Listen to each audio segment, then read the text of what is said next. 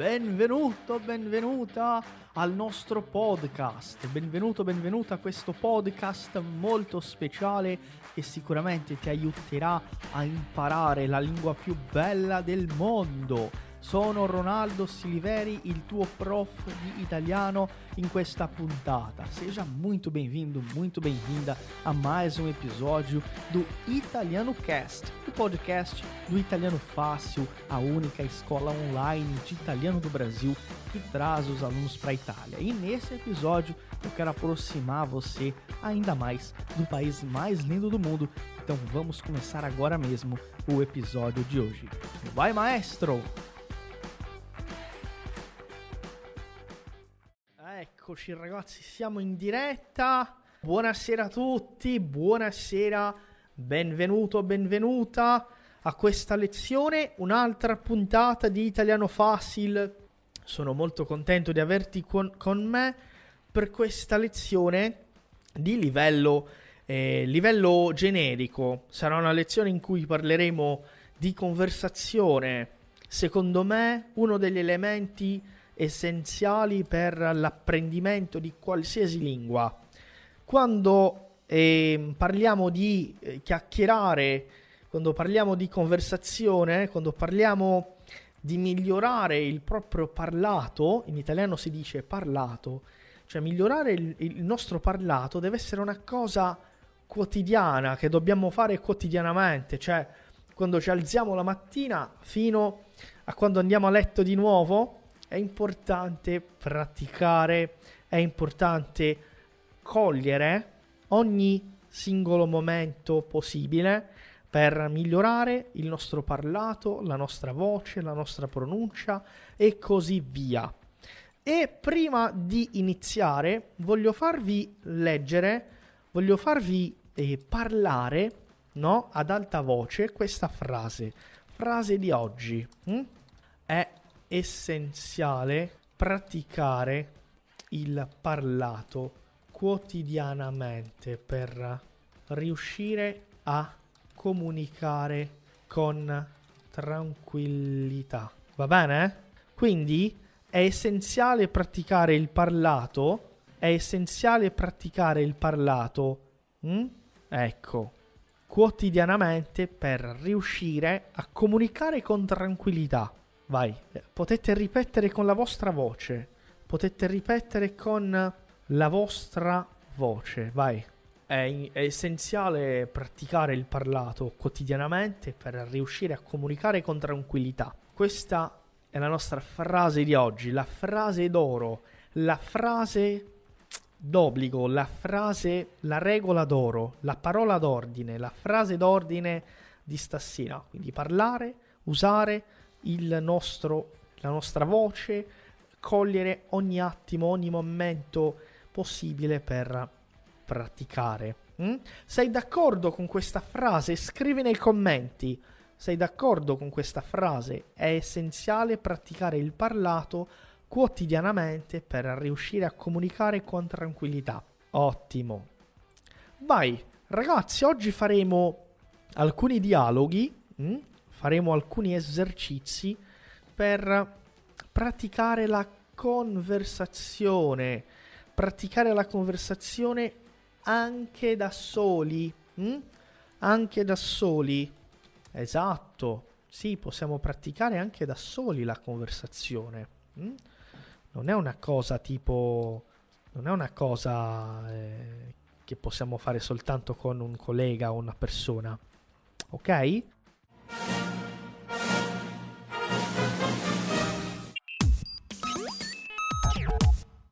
Eccomi di nuovo, sono qui per un'informazione importante.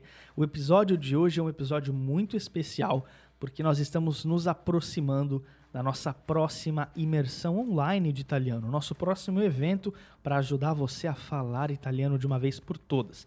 Se você está gostando do nosso podcast, imagine então participar de cinco aulas ao vivo junto comigo e com a minha equipe de professores, ajudando você a se comunicar. O nosso próximo evento vai ser 100% focado na fala e na comunicação oral. E se você quiser participar, eu tenho uma boa notícia: as vagas estão abertas e são 100% gratuitas. Não perde tempo, abre agora mesmo o seu celular aí, o seu navegador e digita italianofácil.com e lá você vai encontrar o link para se inscrever agora mesmo. Não perde tempo e entra no grupo de WhatsApp com a gente para poder participar dessa imersão incrível. Un saluto grandissimo, ti sto aspettando. Allora, ehm, facciamo così, facciamo così. Prima di iniziare, prima di iniziare, vi faccio una domanda. Mm, cosa hai mangiato oggi? Raccontami, cosa hai mangiato oggi? Cosa hai mangiato di buono oggi? Mm, hai mangiato qualcosa in particolare? Hai mangiato qualcosa di molto gustoso? Dimmi, dimmi tutto. Io per esempio oggi ho mangiato un filetto di, di pollo, un filetto di pollo con, con le patatine fritte. Sì, non sono ancora a dieta, lo dovrei essere. Dovrei essere a dieta, ma non sono ancora. Eh, vabbè. Ok, vediamo le vostre risposte. Ho mangiato pasta, ho mangiato del pesce, ho mangiato fuori. Ok, e cosa hai mangiato? Ho mangiato del riso e pesce poco fa, Bruno, poco fa. Poco fa, senza preposizione. Ho mangiato del pesce poco fa. Oppure ho appena cenato. Ho appena cenato, acabei de jantar. Ou ho appena pranzato, acabei de almoçar. Ok? Quindi, va bene. Forza, facciamo una cosa. Io, prima di tutto, leggerò un dialogo tra due persone. Ok? Tra due ragazzi. Luca e Francesco. Sono due ragazzi italiani. Va bene?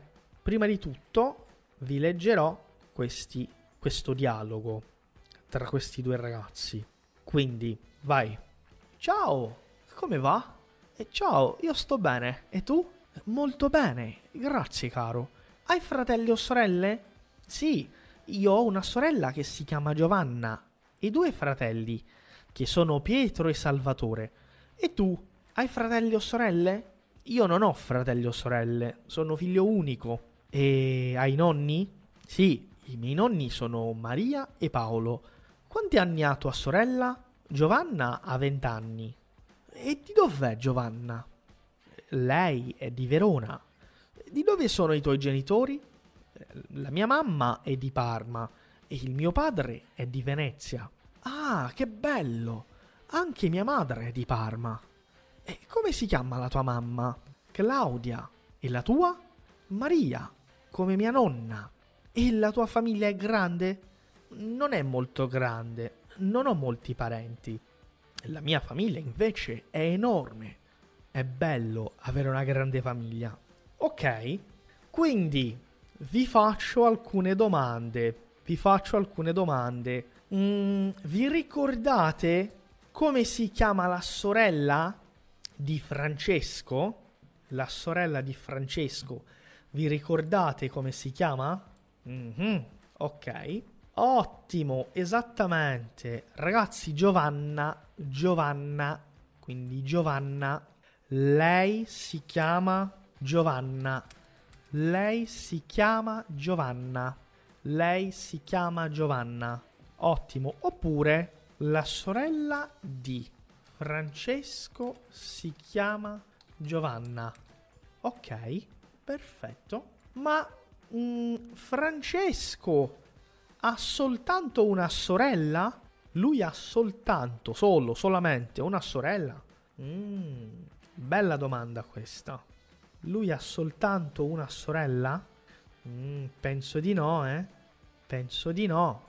Lui ha anche Ah, lui ha anche due fratelli.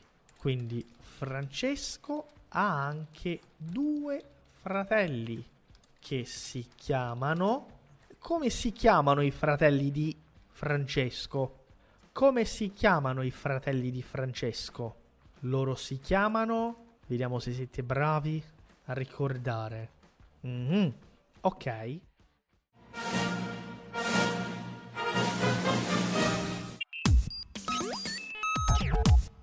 Você já conhece a loja oficial do Italiano Fácil? Venha ver os nossos produtos exclusivos. São baralhos de conversação, iniciante, intermediário e avançado, camisetas exclusivas de vários modelos e cores e quadros temáticos da Itália. Na nossa loja você também tem um livro exclusivo Hackeando a Aprendizagem da Língua Italiana, O Caminho da Fluência, escrito pelo professor Ronaldo Siliveri. E tem uma novidade exclusiva para você ouvinte do Italiano Cast é um cupom de desconto para você aproveitar em nossa loja. Acesse loja.italianofácil.com.br e use o cupom episódio 111 para ter 10% de desconto em toda a loja. É imperdível. Repetindo, acesse loja.italianofácil.com.br e use o cupom para aproveitar o desconto. Ti aspettiamo e andiamo avanti con la nostra puntata. Allora, lui ha due fratelli che sono, che si chiamano Pietro e Salvatore. Questi sono nomi italiani molto popolari, molto comuni. Hm? Vai, facciamo una cosa, vai. Oh, lei si chiama Giovanna.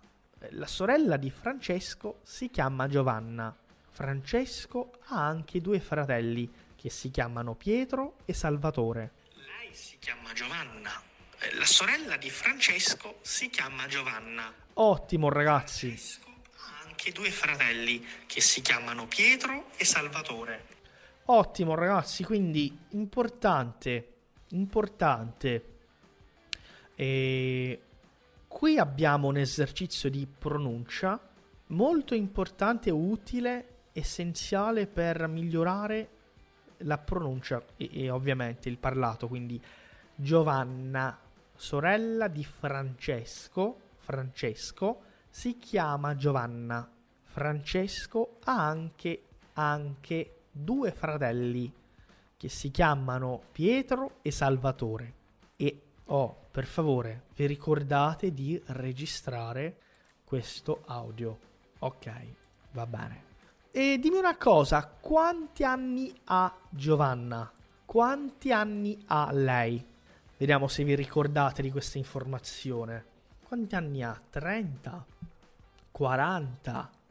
25? Mm. Lei ha... Ah, lei ha 20 anni. Ottimo. Lei ha 20 anni. Lei ha 20 anni. Mm-hmm. Ottimo. Allora, io vi leggo di nuovo, vi leggerò di nuovo il dialogo. Va bene? Vi leggo un'altra volta questo dialogo, così potrete capire un po' di più. Quindi, vai. Ciao, come va? Ciao, io sto bene. E tu? Molto bene, grazie caro. Hai fratelli o sorelle? Sì, io ho una sorella che si chiama Giovanna e due fratelli che sono Pietro e Salvatore. E tu? Hai fratelli o sorelle? Io non ho fratelli o sorelle, sono figlio unico. E hai nonni? Sì, i miei nonni sono Maria e Paolo. Quanti anni ha tua sorella? Giovanna ha vent'anni. E di dov'è Giovanna? Lei è di Verona. E di dove sono i tuoi genitori? La mia mamma è di Parma e il mio padre è di Venezia. Ah, che bello! Anche mia madre è di Venezia. Scusate, anche mia madre è di Parma. E come si chiama la tua mamma? Claudia. E la tua? Maria, come mia nonna. Eh, e la tua famiglia è grande? Non è molto grande, non ho molti parenti. La mia famiglia invece è enorme. È bello avere una grande famiglia.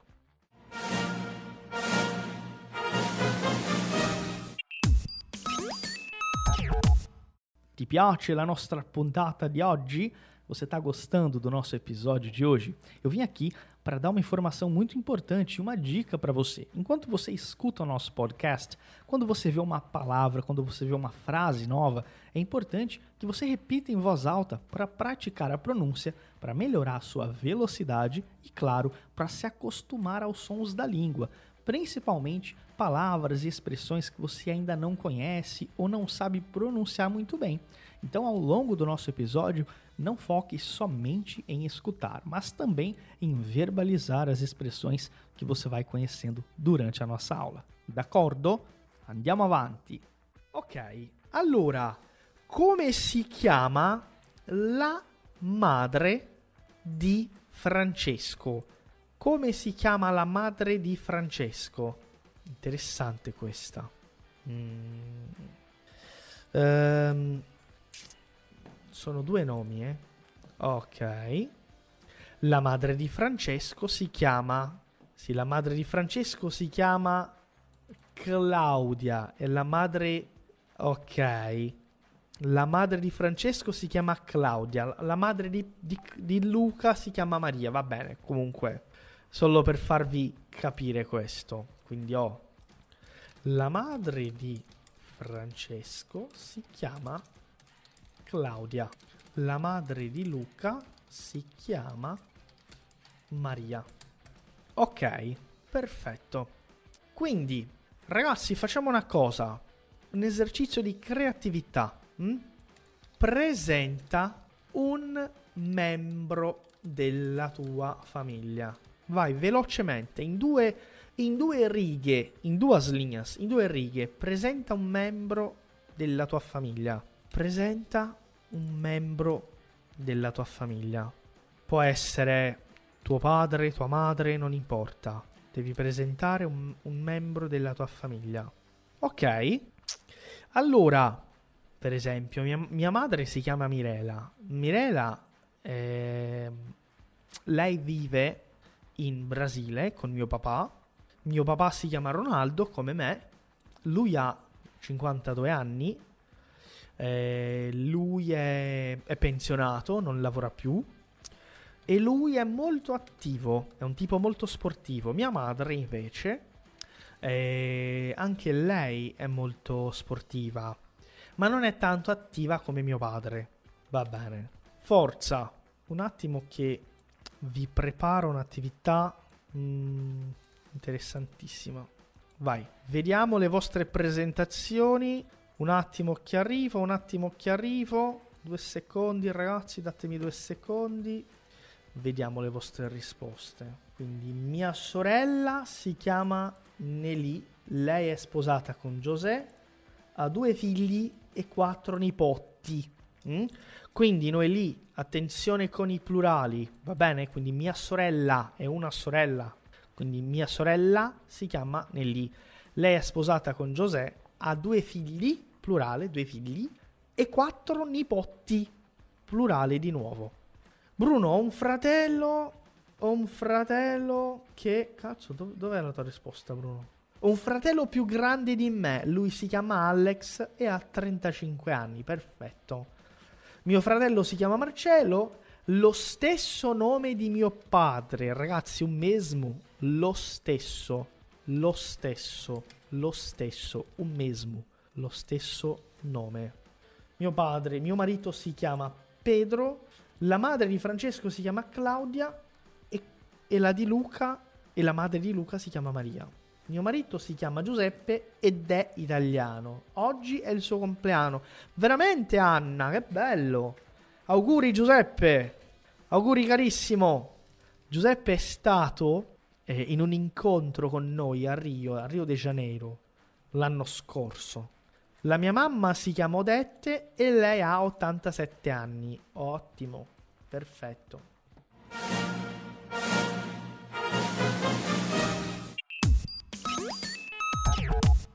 Tem uma dúvida muito importante. Você já viu a nossa página oficial no Instagram? Não? Então corre no Italiano Fácil, arroba Italiano Fácil, para acompanhar as nossas publicações. São conteúdos com muitas informações e curiosidades sobre a vida na Itália. Além disso, você tem muita prática de italiano com o nosso material exclusivo. Você aprende muito da Itália sem sair de casa e somente abrindo o seu celular. Acesse no Instagram, italianofácil e nos siga. Conto com você para curtir e compartilhar momentos e curiosidades italianas por lá. Va bene? Vamos dar sequência ao nosso episódio di oggi. Ok, giusto. Quindi ragazzi è essenziale fare questo tipo di attività semplice presentando un membro della famiglia, una persona mh? e sempre provando eh, a parlare di più di quella persona, cioè dare il più, più informazione possibile. Mh? Ottimo. Va bene ragazzi, forza. Facciamo la nostra prossima attività, che è questa. Mh? Voi dovrete completare gli spazi con le parole mancanti. Quindi 3, 2, 1, vai. E ciao, come va? E ciao, io sto bene. E tu? E molto bene, grazie caro. Hai fratelli o sorelle? Sì, io ho una sorella che si chiama Giovanna e due fratelli che sono Pietro e Salvatore. E tu? Hai fratelli o sorelle? Io non ho fratelli o sorelle, sono figlio unico. E hai nonni? Sì, i miei nonni sono Maria e Paolo. Quanti anni ha tua sorella? Giovanna ha 20 anni. Ó, nós lemos até aqui. A gente vai completar só essa parte do diálogo. Va bene? Coloquem as respostas de vocês aí. Isso aqui foi tranquilo, né? Isso aqui é nível iniciante. Coloquem as respostas de vocês aí, per favore, pra gente poder corrigir. E aí, eu tenho uma outra, um outro exercício na sequência, que vai ser muito bom também, muito legal. Vediamo le vostre risposte. Deixa eu pegar as respostas de vocês aqui. Ok, então vamos lá. Io sto bene, tu? Molto bene. Grazie. Então aqui a primeira, molto bene, né? Molto bene, grazie. Hai fratelli o sorelle? Sì, io ho una sorella che si chiama Giovanna e due fratelli che sono Pietro e Salvatore. E tu hai fratelli o sorelle? Io non ho, non ho, io non ho fratelli o sorelle. Sono figlio unico. E hai nonni? Sì, i miei nonni sono Maria e Paolo. Quanti anni ha tua sorella? Giovanna ha 20 anni. Ah, agora eu quero que vocês completem o resto do diálogo com as informações que vocês acharem corretas. Não precisa lembrar o que eu falei. Eu quero ver a criatividade de vocês. Se vocês conseguem completar esse diálogo sem precisar ouvir, né? De uma forma criativa, de uma forma natural. Esse é um exercício bem interessante, né? Então, esqueçam que tem respostas corretas aí. Eu quero que vocês pensem nisso. Pensem nessa solução aí. O que, que vocês colocariam?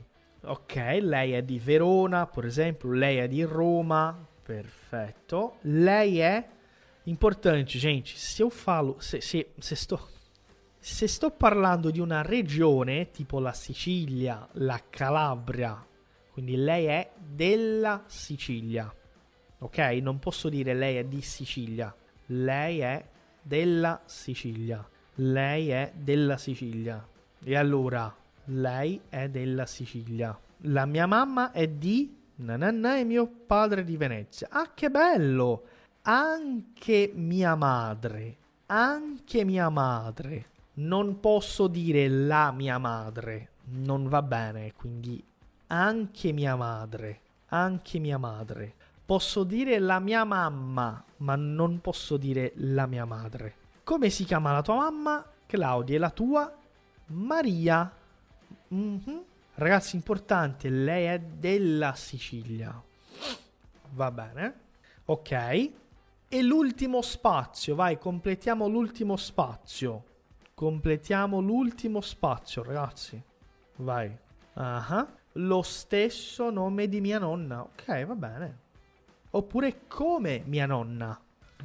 Come mia nonna. Ok.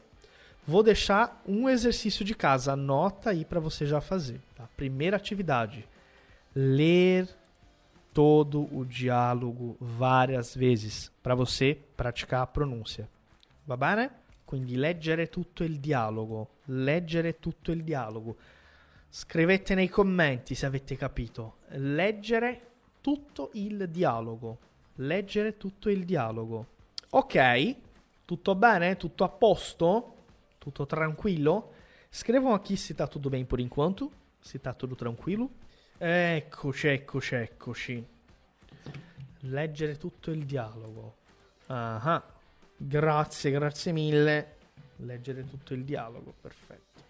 È stato un piacere enorme averti qui con noi per un'altra puntata del nostro podcast ufficiale. Ci vediamo in un'altra puntata. Grazie mille e a presto. Foi um prazer enorme receber você para mais um episódio do nosso podcast aqui do Italiano Fácil. Eu espero ver você em mais um episódio em uma próxima puntata. Muito obrigado, grazie mille e até a próxima.